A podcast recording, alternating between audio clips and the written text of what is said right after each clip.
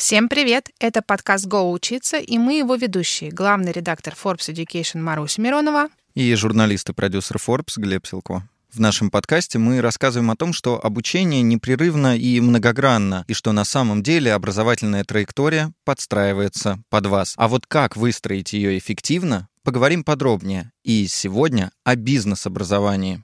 Кто-то считает, что MBA умирает, хотя цифры говорят об обратном. Кто-то предсказывает все больший рост популярности краткосрочных курсов Executive Education. Но все сходятся на том, что концепция непрерывного образования Lifelong Learning с нами надолго. И в будущей профессиональной и карьерной гонке выиграет тот, кто грамотно выстроит свою траекторию обучения. В Европе 35% руководителей среднего и высшего звена тратят на образование более двух недель в год. И это вне корпоративных программ своей компании. В то же время в России пока лишь немногие пытаются ставить для себя образовательные цели и стремятся их достичь. Наш сегодняшний гость Алексей Долинский, сооснователь курсолитикс.ком. Вместе с Алексеем мы постараемся выяснить, кому и зачем нужно бизнес-образование и как правильно выбирать учебное заведение и программу. Добрый день, Алексей. Добрый день, друзья. Алексей, ну давайте начнем с базового вопроса. Чему учат бизнес-школы?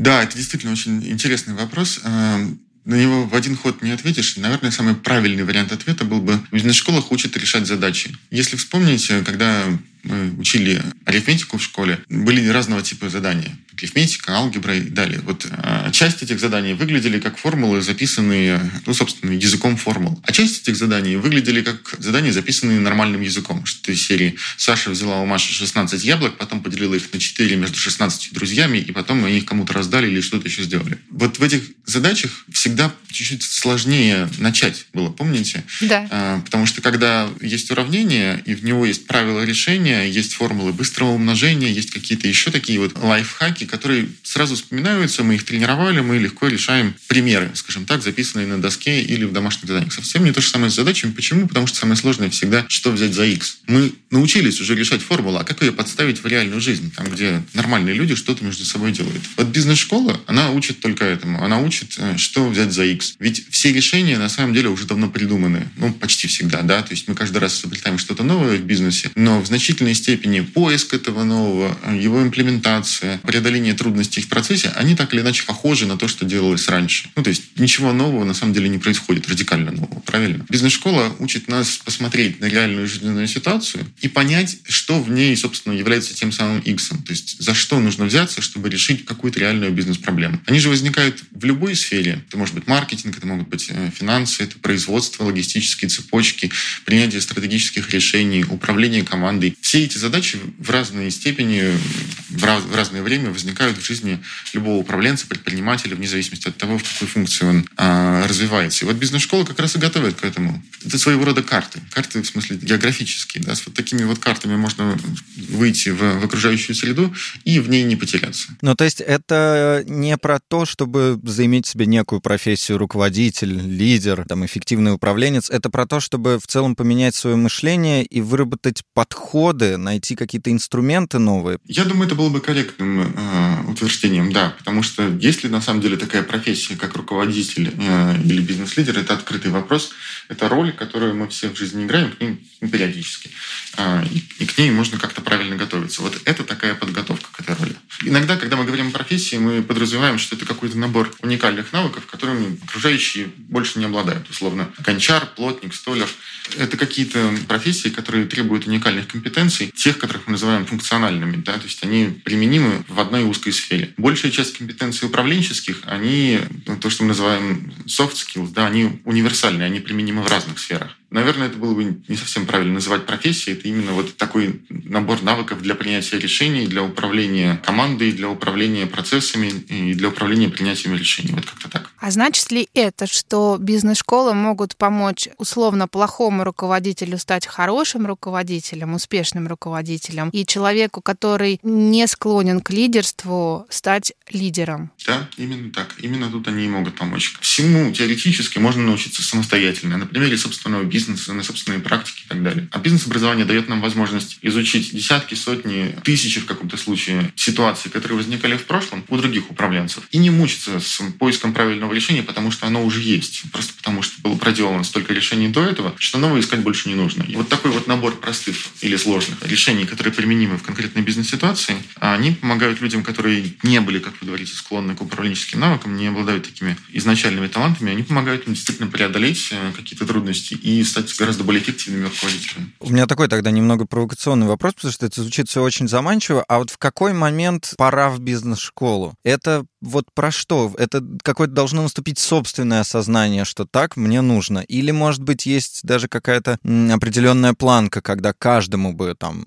руководителю или даже человеку из линейки, э, пора, пора выходить. Интересный вопрос. Э, так получается, что бизнес-образование, оно существует практически для любого возраста. Есть программы бизнес-обучения для школьников. Я не удивлюсь, если скоро появятся какие-то детсадовские программы. Есть программы бакалавриата, то, что называется бизнес-мейджи, да, то есть бакалавриат, который посвящен бизнес-образованию, в том числе в ведущих мировых бизнес-школах. Например, в Wharton есть такая программа. Понятно, есть программы MBA, есть программы докторов бизнес Administration, есть короткие программы, все они рассчитаны на разные аудитории. Самый распространенный вопрос про кому и когда какое нужно бизнес-образование, это когда лучше получать образование MBA. Просто потому, что так исторически сложилось, что MBA — это наиболее известное бизнес-образование, наиболее распространенное. Обычно это уже люди с каким-то жизненным опытом, с предыдущим высшим образованием, с каким-то, разумеется, профессиональным опытом. В каком возрасте это оптимально, сказать довольно сложно, потому что есть люди, которые начинают э, учиться в бизнес-школах сразу после бакалавриата. Средний возраст поступающих в ведущие мировые бизнес-школы, в Гарвардскую, в Стэнфордскую, примерно 27-28 лет. В Уортоне, по-моему, чуть-чуть повыше, 29, кажется. То есть это люди, которые после бакалавриата уже успели какое-то количество лет поработать в самых разных сферах. Но есть, разумеется, люди и моложе. Раз есть средний возраст 27 лет, значит, есть кто-то и моложе 27 лет, потому что есть люди старше. И есть э, люди сильно старше, которые принимают участие в бизнес-программах. В российской практике так сложилось, что в России на сегодняшний день нет ни одной, насколько я знаю, full-time программы MBA. И для большинства участников этих программ это какое-то совмещение, скажем так. То есть для них там частично вечерние, частично, э, не знаю, на выходных программы, еще что-то такое. И это позволяет уже довольно опытным людям, не отказываясь от э, полноценного трудоустройства, одновременно еще и учиться. Это обычно чуть-чуть постарше люди, это обычно где-то начиная лет с 30. На Executive MBA программах обычно, опять-таки, это не универсальное правило, бывает по-разному, бывает ниже, бывает больше. Вот, обычно э, лет с 35 люди начинают учиться. Executive MBA программа это вот такая вот MBA, скажем так, для, для уже взрослых людей, которые по каким-то причинам не получили бизнес-образование раньше, но решили, что настало самое время, скажем так, на середине карьеры.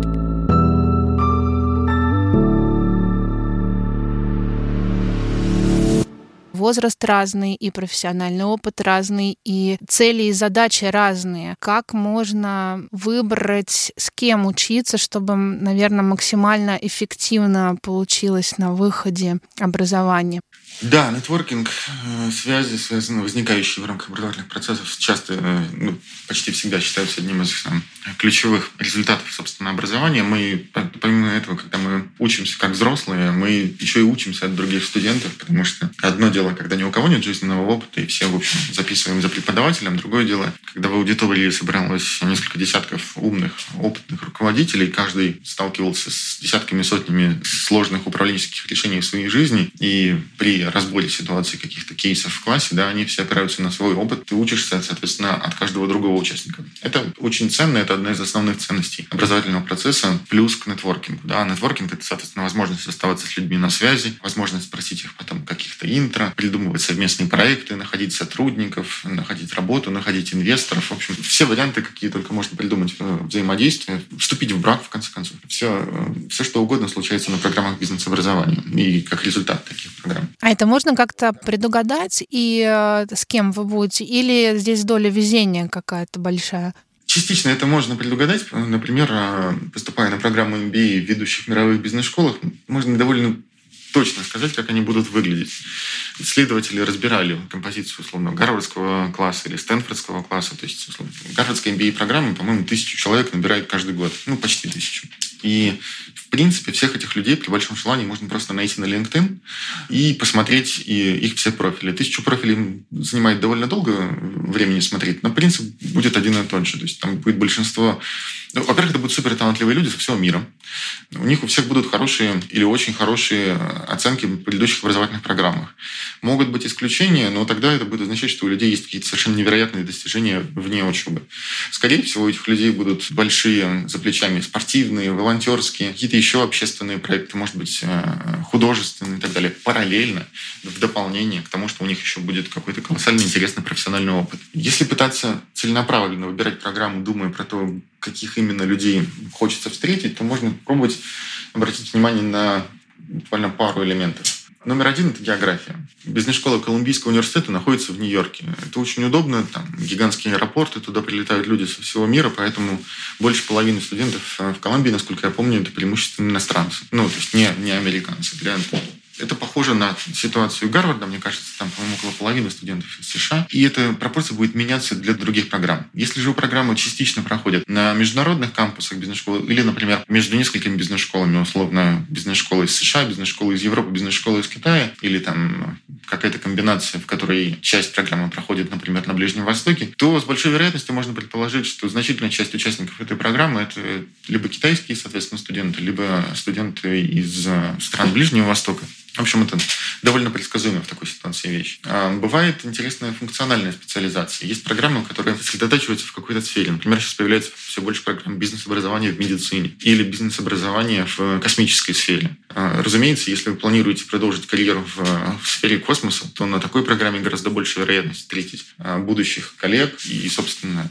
потенциальных работодателей. Это не самая редкая ситуация. Это сознательный отказ, например, от международных бизнес-школ в пользу российских, если есть план продолжения карьеры исключительно в России. Очевидно, что там среди тысячи участников Гарвардской бизнес-школы да, будет, не знаю, ну, несколько, десять Хорошо много, если 20 россиян в, в год. А в ведущей российской школе, естественно, их будут там десятки, сотни, а в ассоциации выпускников будут многие тысячи. И оказавшись, например, выпускником школы Сколково, фактически познакомишься сразу со всей, со всей российской бизнес-элитой сразу. Вот. А оказавшись выпускником Гарвардской бизнес-школы, познакомишься с небольшой частью российской бизнес-элиты, но очень-очень-очень уникальный. Такой вот выбор, он, он, собственно, и заключается в выборе школ. Так мы и смотрим на то, кто, кто в них учится и с кем мы учимся вместе. Смотрите, а у меня возник такой вопрос вопрос, прежде чем подробнее поговорить о программах. Вот насколько для людей разных сфер подходят бизнес-школы. Объясню ситуацию. Я когда учился в магистратуре, я учился на юрфаке, хотя бакалавриат у меня журналистский. И я столкнулся с тем, что на курс пришли я как журналист, э, пришла девушка, владельца стоматологической клиники, пришли люди из арбитражных судов, пришли полицейские и много кто еще. И вот мы все там собрались из разных-разных сфер, но у нас была понятная задача. Мы учим нормативно-правовые акты и то, как они применяются в российском праве. И этому все учились и как-то нашли свою синергию.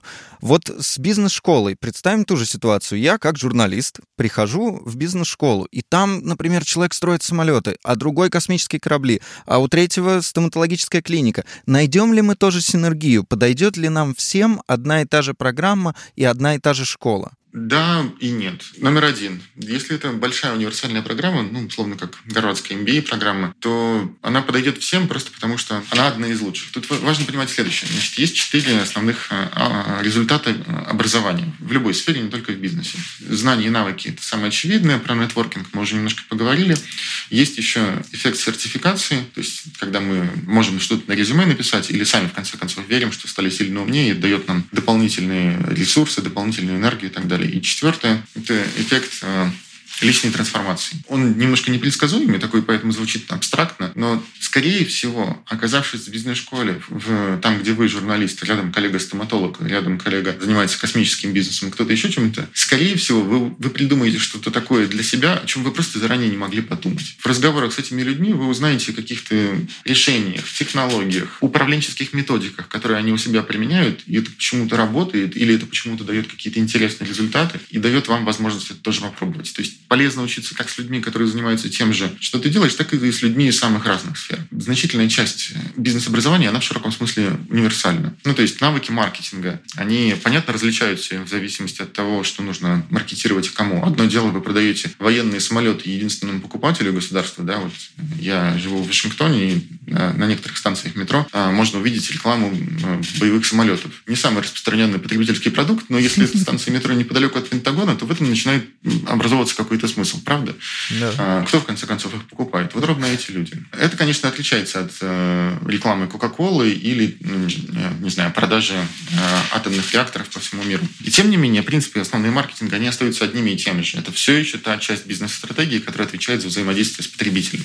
Это все еще про то, как создать с ним отношения, как э, быть услышанным, как оставаться на связи. Маркетинг многих касаний необходимы для того, чтобы провести клиента от изначального ознакомления с вами и вашим продуктом до, собственно, продажи и сделки. То есть вот этот вот весь функционал, вот этот весь набор знаний, он остается довольно похожим. Знаете, это похоже, наверное, на то, как учить английский язык. Можно учить английский язык вместе с журналистами, можно учить его вместе с э, другими юристами, космическими значит, предпринимателями, стоматологами и так далее. И тот и другой вариант дадут вам э, плюсы, причем разные. Если учишься со своими, получаешь больше навыков внутри функции или внутри, ну, понятно, внутри специализации, больше контактов в своей сфере и так далее. Когда учишься с людьми из разных сфер, получаешь больше идей, получаешь больше разных мыслей, получаешь больше инсайтов, может быть, про то, как что-то где-то работает. Интересно же узнать, как, как работают коллективы, которые решают самые сложные технологические задачи, которые не решал раньше никто. От таких команд может научиться кто угодно, независимо от того, занимаетесь вы жилищно-коммунальным хозяйством, госуправлением или искусством.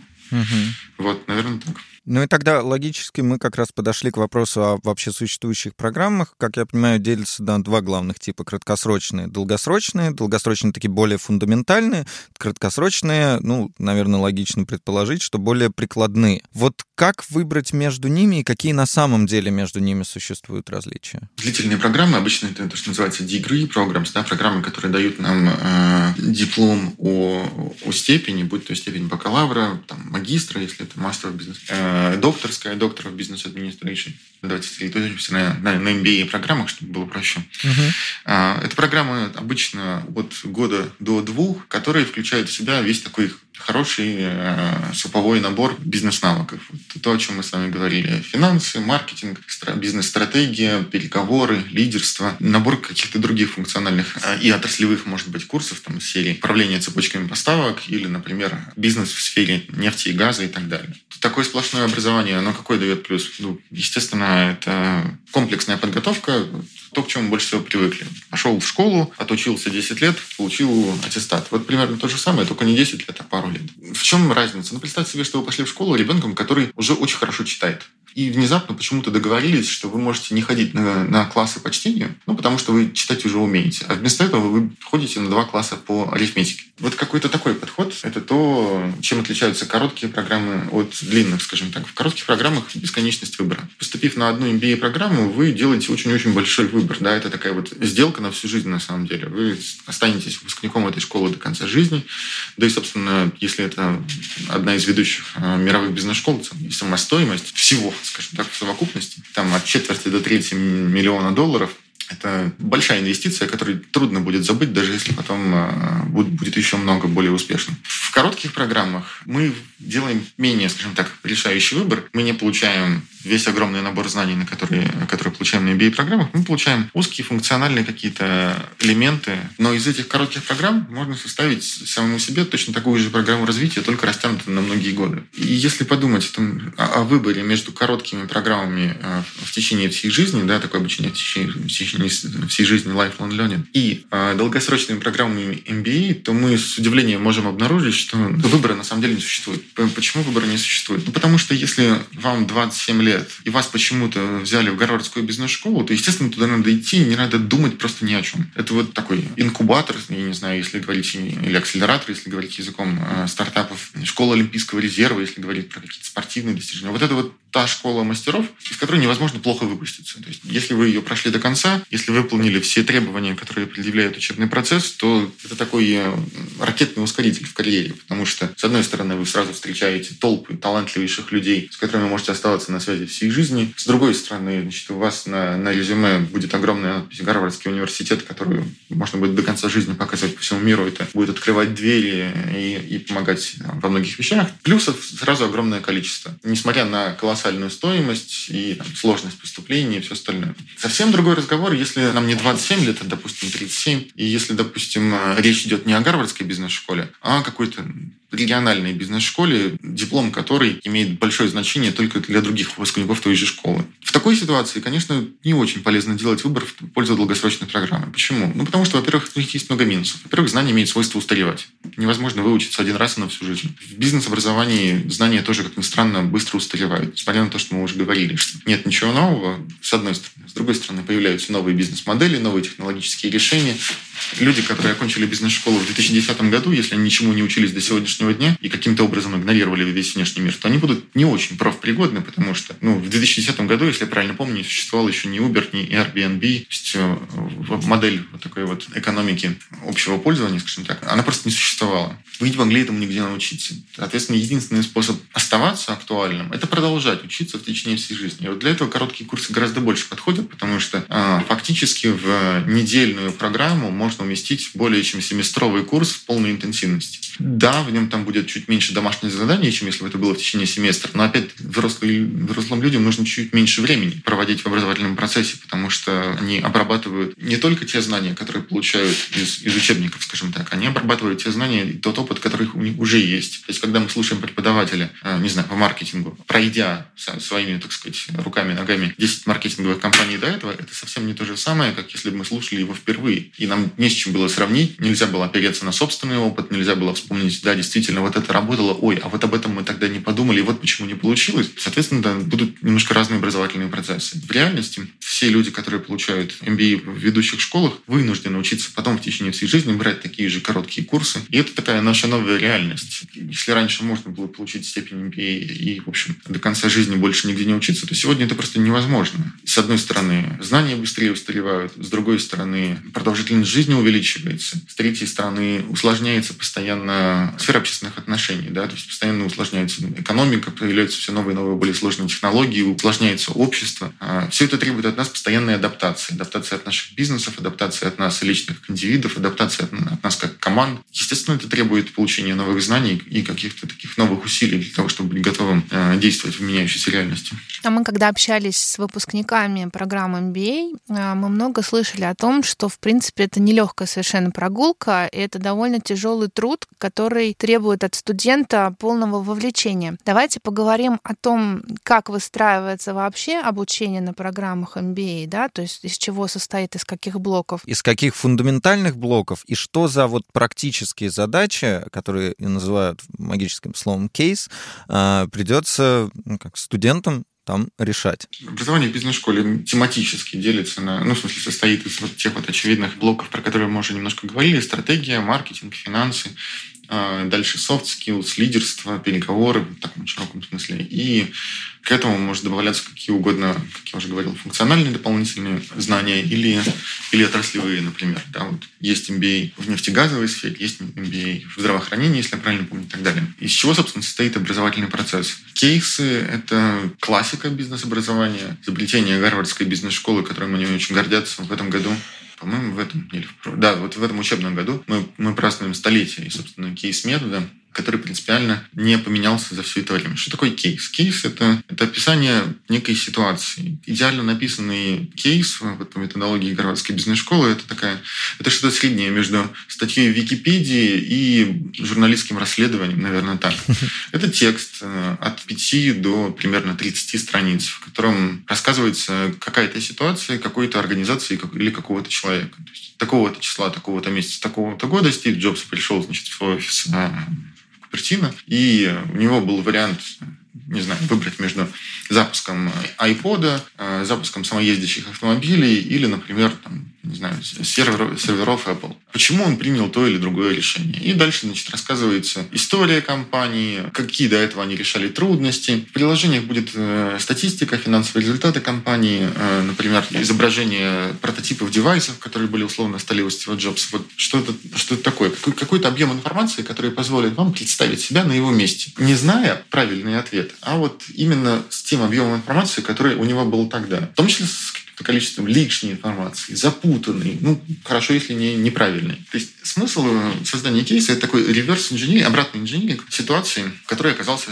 управленец какое-то время назад. И задача студентов, оказавшись в этой ситуации, принять правильное решение, но еще важнее понять, почему и как это решение было принято. То есть в идеале все вместе, студенты в аудитории, разбираем этот кейс. Как мы его разбираем? Классический метод учения Гарвардской бизнес-школы, они это называют методом Сократа, это вопросы. Преподаватель в аудитории задает вопросы студентам. Студенты, как правило, сидят в амфитеатре, там, несколько рядов, в общем, неважно. Группа студентов от 40 там, до 80, иногда даже чуть больше человек, находится в прямой досягаемости от преподавателя, он видит все их имена, и он может прямо, простите, чуть ли не указкой показывая на, на студента, спрашивать, а вот что случилось в этой ситуации, в этом кейсе? Вот задают вопросы в аудитории, студенты на них отвечают. По одному, вместе, слыша ответы друг друга. Как мы знаем из Платона, также примерно Сократ общался со своими учениками. Он задавал вопросы, они размышляли, отвечали. Вот так они создавали новые знания. Вот этот кейс-метод, он позволяет открывать бизнес-ситуацию в том же виде, в котором ее открывали для себя первопроходцы, те, кто в этом кейсе описан.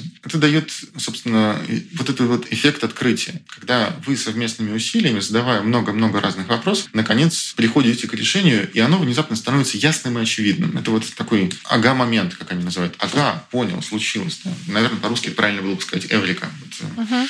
Например, да, возвращаясь к тому же Стиву Джобсу, как это могло бы выглядеть. А, помните, Стив Джобс вернулся в компанию Apple после того, как он из нее вынужден был уйти из компании, которую основал, и он в нее вернулся на рубеже тысячелетий, произвел колоссальное количество изменений, сократил, по-моему, в сотни раз, скажем так, линейку продукции, там, с нескольких сотен девайсов до нескольких девайсов, и э, добился колоссальных экономических результатов. iPod был супер успешным продуктом, а потом появился iPhone. И мы задаем вопрос студентам, а почему Стив Джобс пошел на рынок сотовых телефонов? Там что, конкуренции не было в 2007 году, когда появился iPhone? Да нет, вспоминают студенты, была и Sony Ericsson там был, и Nokia великая компания, и там много других, там BlackBerry тогда существовала, uh-huh. канадские компании. Окей, а что, регуляторика очень простая на этом рынке? Да нет, тоже сложно. В каждой стране свои правила, а, куча игроков, которые влияют на эту регуляторику везде по-разному. И там еще какое-то количество вопросов, и, и самый-то главный из них, а как вы думаете, а что произошло, собственно, с, с продажами айподов после того, как появились айфоны? Айподы, как вы помните, это такие супер успешные плееры. Вот они, кстати, сейчас объявили как раз буквально угу. вчера, что прекращают выпуск айподов. Все.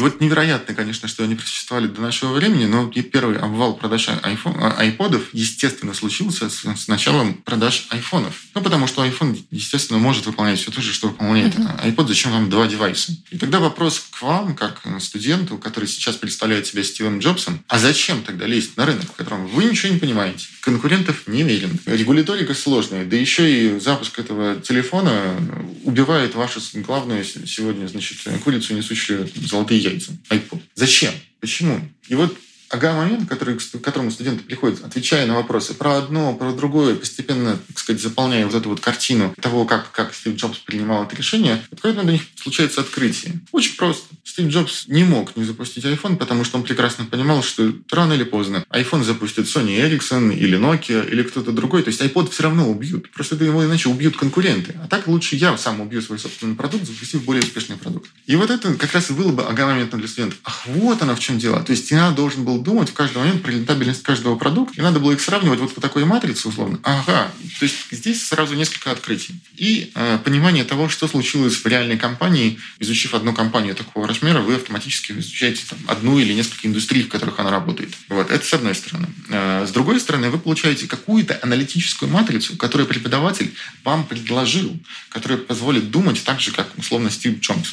Вот про эти матрицы да, можно думать как про формулы быстрого умножения, вот помните, которые помогали нам решать арифметические задачи в школе. Ровно то же самое. Какая-то простая значит, табличка, которая позволяет принимать решения по похожих ситуациях похожим образом.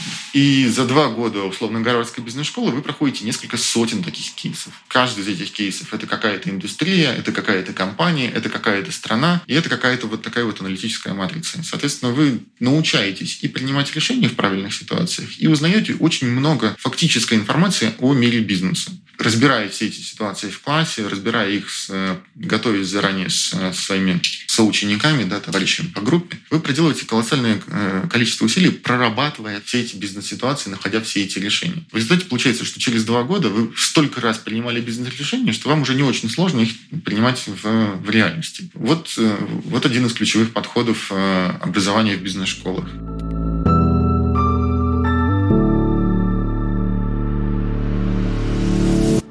Хочется тогда теперь перейти а, вот к текущим методам и трендам обучения. Вот как раз вы привели пример, что амфитеатр и преподаватель видят там в глаза в глаза. Все это происходит живое непосредственное общение, но пандемия зародила новый тренд на онлайн. Вот и мы с вами сейчас общаемся онлайн, и прекрасно у нас получается. А вот в случае с бизнес-образованием онлайн возможен, и насколько это вообще действительно какой-то долгоиграющий, долгосрочный тренд, и, может быть, это уж как бы нормальный подход? Да, это уже нормальный подход, это реальность и данность. Онлайн в бизнес-образовании уже, уже надолго, то есть можно уверенно говорить, что навсегда. До пандемии школы, которые давали, скажем так, вот эти вот степени, да, то есть степень выпускника, а, там, MBA программы или undergrad онлайн, и школы, которые делали это очно, это были разные школы. Невозможно было ни в каком виде получить, стать выпускником Гарвардской бизнес-школы, не побывав у них на кампусе. За время пандемии это стало возможно. Все ведущие бизнес-школы вынуждены пришли на занятия в, в то, что мы называем live онлайн, да, то есть в интерактивном режиме Zoom, Microsoft Teams, Adobe Connect, Skype, кто во что гораздо, использовали все технологии. И обнаружилось, что, в общем, нашему преподаванию онлайн есть и много плюсов, в том числе для бизнес-образования. Например, преподаватель финансов Гарвардской бизнес-школы рассказывал, что ему очень нравится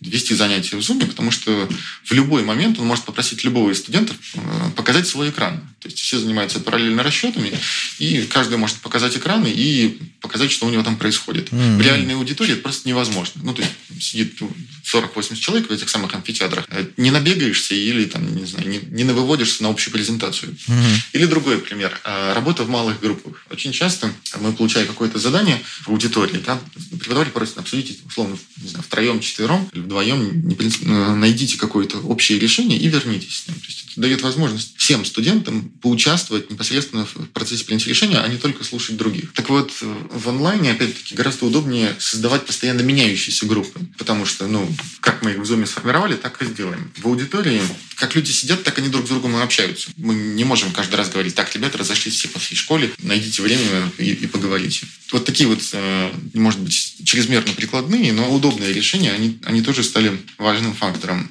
Но здесь важно понимать, что есть э, разные виды онлайн-образования. И в бизнес-образовании это особенно заметно. Вот то, о чем мы сейчас с вами говорили, live онлайн, интерактивные взаимодействия, это то же самое, что происходит в аудитории, только через компьютер. Минусы друг другу руками не потрогать, плюсы мы уже обсудили. Но одновременно есть еще и очень быстро развивающийся сегмент э, асинхронного образования онлайн. И все больше школ создают э, свои собственные программы, частично вместе с, там, с ведущими технологическими компаниями, в этой сфере, такими как To э, You, такими как Get Smarter, Emeritus. А часть школ, даже Гарвардская бизнес-школа, создают свои собственные асинхронные программы самостоятельно. А их рост скажем так, э, рост спроса на эти программы показывает, что мы все больше и больше научаемся учиться онлайн и просто к этому привыкаем. В последнее время мы видим тренд на усиление этого явления. Есть школы, которые уже объявили о своем присутствии в метаверс, создают кампус в метаверс, чтобы продолжать учиться э, в виртуальной реальности. Есть школы, вот Уорден сейчас делает невероятно интересные вещи, они делают новый уровень симуляции. В бизнес-образовании симуляции давно использовались, то есть фактически какая-то программа с какими-то заложенными в нее параметрами, которая заставляет нас э, принимать решения, проходить через какие-то ситуации, дает обратную связь в виде, в виде там, бизнес-результатов каких-то и так далее. И вот есть такой, симуляция управления, допустим, предприятием. Уорд они пошли прям совсем интересным путем. Они создали очень сложные, очень гибкие симуляции, которые существуют в виде то, что мы называем искусственной реальности, да, artificial reality. Uh-huh. Она не виртуальная, э, в смысле мы не представляем себе, как будто мы в ней полностью находимся, и она не дополненная augmented reality, она вот именно искусственная реальность. Как это выглядит? Как ни странно, вот примерно так же, как мы сейчас с вами разговариваем. Например, мы, студенты, подключаемся к э, учебной платформе и внезапно обнаруживаем, что мы теперь в роли стартаперов. Мы видим свою электронную почту, мы проводим прямо в рамках этой симуляции зум-звонки с инвесторами, клиентами, какими-то регуляторами, формируем команду, определяем бюджеты. И все это в реальном взаимодействии живых людей, которые одновременно видят игровые элементы, это вот эти вот самые, там, не знаю, имейлы, финансовые расчеты, презентации, запись разговоров или даже какое-то интерактивное взаимодействие. И у этих симуляций нет единственного ауткома, нет единственного завершения. То есть это игры с бесконечным количеством решений. Их создатели опирались на практику э, Dungeons and Dragons, когда значительная часть э, игрового воображаемого пространства создается самими учениками в зависимости от тех решений, которые они принимают в ходе игры. Вот ту же практику команда Уортона перенесла в эти симуляции, и у них нет единственного решения, они могут закончиться как угодно. Поэтому люди проходят симуляции по, по 2-3, уже, кажется, есть по 4 раза, кто их проходил, потому что каждый раз это новый опыт. Ты вроде бы управляешь одним и тем же стартапом или там одним из нескольких, но решения принимаются разные, у вас в результате разные продукты, разные инвесторы, разные команды. То есть как будто одну и ту же жизнь можно было бы прожить несколько раз разными способами. Вот. Это, возможно, будет новым поколением бизнес-кейсов. Во всяком случае, есть э, все основания так ожидать, этого ожидать. Жаль, что в реальной жизни так нельзя сделать, конечно.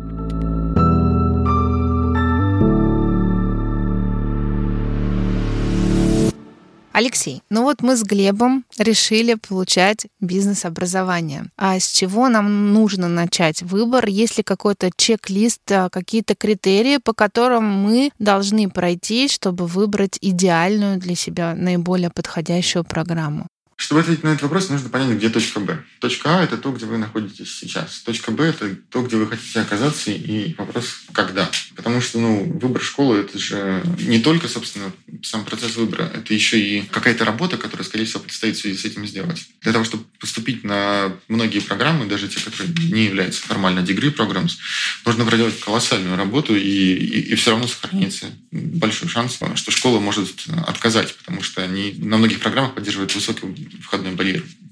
Допустим, точка Б означает, что вы хотите продвинуться по карьере или запустить собственный бизнес. Дальше вопрос или развить тот бизнес, который уже есть. Дальше, соответственно, вопрос, где эта карьера вами предполагается и как она должна выглядеть, как должен выглядеть ваш бизнес и так далее. При прочих равных, конечно же, лучше выбирать школу, в которой есть специалисты том, чем вы занимаетесь. География здесь играет не последнюю роль. Почему? Ну, просто потому что школы часто сотрудничают с э, какими-то реальными компаниями в реальной жизни, которые находятся рядом с ними часто. И профессора в таких школах могут быть вам более полезны. Например, если вы хотите заниматься кинобизнесом или там, вообще бизнесом в сфере entertainment а, то ну, условно, школы в Лос-Анджелесе могут быть более полезны, потому что ну, там, преподаватели часто взаимодействуют с людьми из этой сферы, потому что там приходящие э, спикеры практики будут из этой сферы. То есть сразу много научения в этой области. Другой, соответственно, вопрос, где вы планируете развивать, продолжать свой бизнес. В России или не в России. Это особенно сложный сейчас вопрос, да. Эм, понятно, что... Да, сейчас много факторов влияет на этот выбор.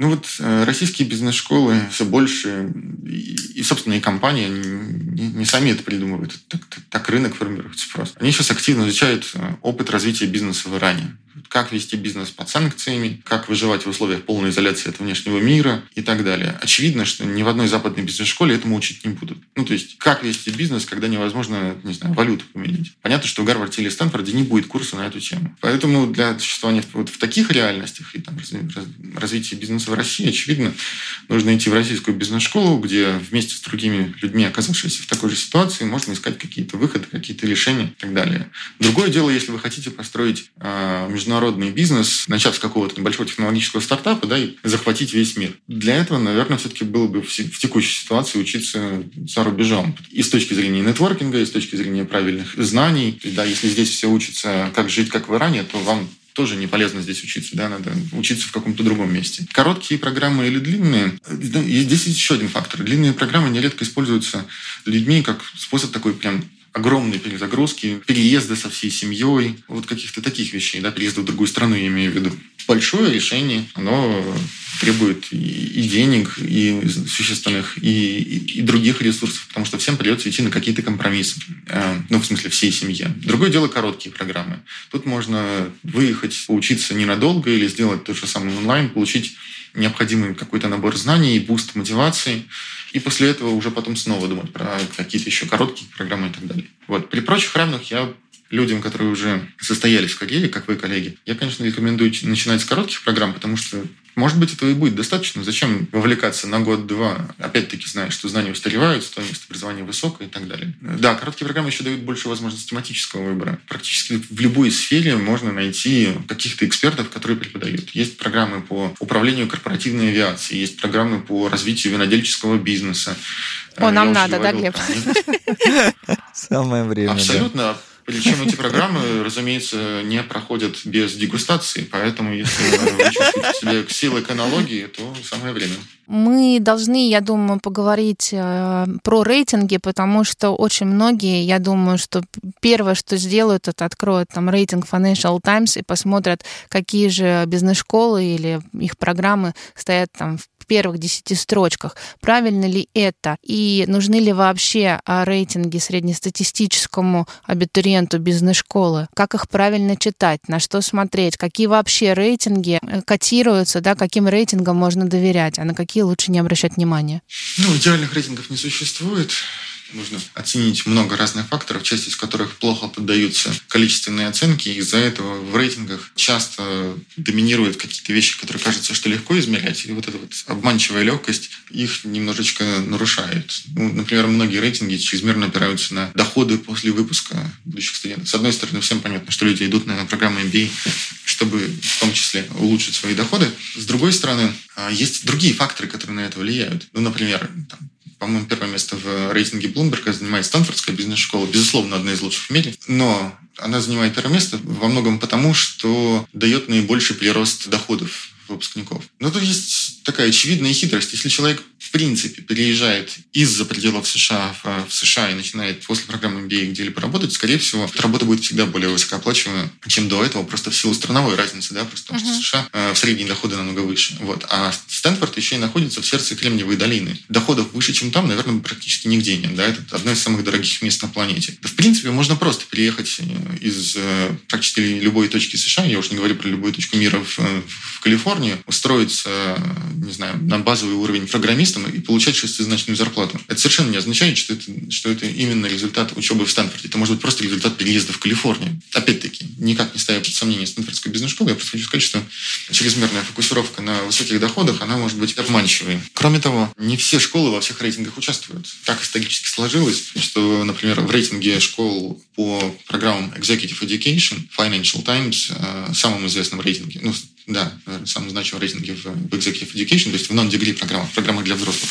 В них нет Гарварда, MIT, Беркли, Келлога и еще каких-то из ведущих школ. Ну, то есть просто эти школы не участвуют в рейтинге, несмотря на то, что у них такие программы есть. Там разные есть причины, почему так получилось, но Гарвард всегда останется Гарвардом, вне зависимости от того, есть он в рейтинге или нет. Но читая рейтинг Financial Times, мы об этом не узнаем, потому что мы его не выберем. Мне кажется, что самое простое и эффективное, что можно сделать, это посмотреть 3-4 рейтинга, убедиться, что так или иначе среди топ-20 школ, наверное, топ-15 будут примерно одинаковые в этих рейтингах, и в общем, как-то на них и, и, и нацеливаться, если, если есть задача попасть на самый верх. Тут нужно реалистично оценивать свои силы, потому что, как мы уже говорили, конкуренция колоссальная, э, требования очень-очень высокие. Может быть, проще сосредоточиться на каких-то школах, которых, э, которые не так высоко в этих рейтингах находятся. Есть интересные исследования о взаимосвязи успешности выпускников и школ, которые они выбрали. Так вот, если я правильно помню, в этих исследованиях обнаруживается, что люди, которым чуть-чуть не хватило, условно, проходного балла, вот там чуть-чуть и в Принстон, чуть-чуть и в Гарвард, то они в конечном счете в карьерном э, отношении ничуть не проиграли тем людям, которым они проиграли при поступлении. То есть их потенциал все равно позволил самореализоваться в каких-то других школах, значительно менее э, рейтинговых, но при этом их профессиональные успехи остались на той же высоте, как если бы они учились в ведущих школах. Это я к тому, что если почему-то не получается поступить в одну из школ, там, не знаю, топ-20 мирового рейтинга, это совершенно не повод посыпать голову пеплом. Все зависит все равно от студента больше, чем от школы.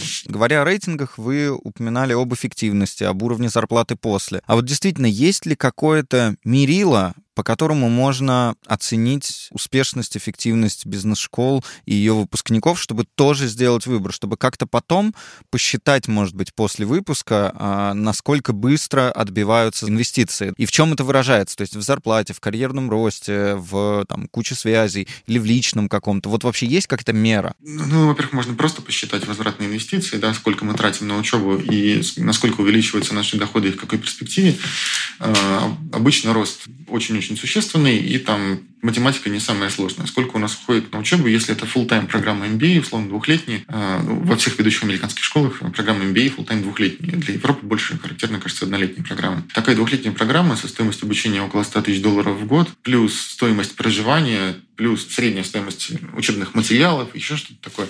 Все вместе это составляет сумму от четверти до трети миллиона долларов там несложная математика на основе роста доходов показывает, что в течение, по-моему, одного десятилетия примерно эти инвестиции отбиваются, что ли. Но Конечно же, неправильно было бы измерять это сугубо в денежных категориях. А если вы стали зарабатывать ровно столько же, сколько вы зарабатывали до школы, ну просто в два раза меньше работаете, и это дает вам там, в три раза больше удовлетворенность жизни, это можно считать возвратом инвестиций? На мой взгляд, безусловно, да. Формирование круга знакомых, с которыми вы остаетесь на связи, вот это самая ценность нетворкинга. Как посчитать ее? Если не знаю, 10 лет вы не общались ни с кем из выпускников, а потом вам понадобилась э, их помощь, вы обратились к ним и, допустим, привлекли инвестиции, не знаю, несколько миллионов долларов. Это можно считать возвратом на инвестиции в результате обучения? Огромное количество организаций имеет особые условия для выпускников ведущих бизнес-школ. Есть инвестфонды, венчурные фонды, которые инвестируют во все проекты, которые основаны гарвардскими выпускниками, если у них есть лид-инвестор. Стоматологическая помощь, э, там, не знаю, выгодные медицинские страховки для выпускников Гарварда будут лучше просто потому, что статистически они лучше заботятся о своем здоровье, и, в общем,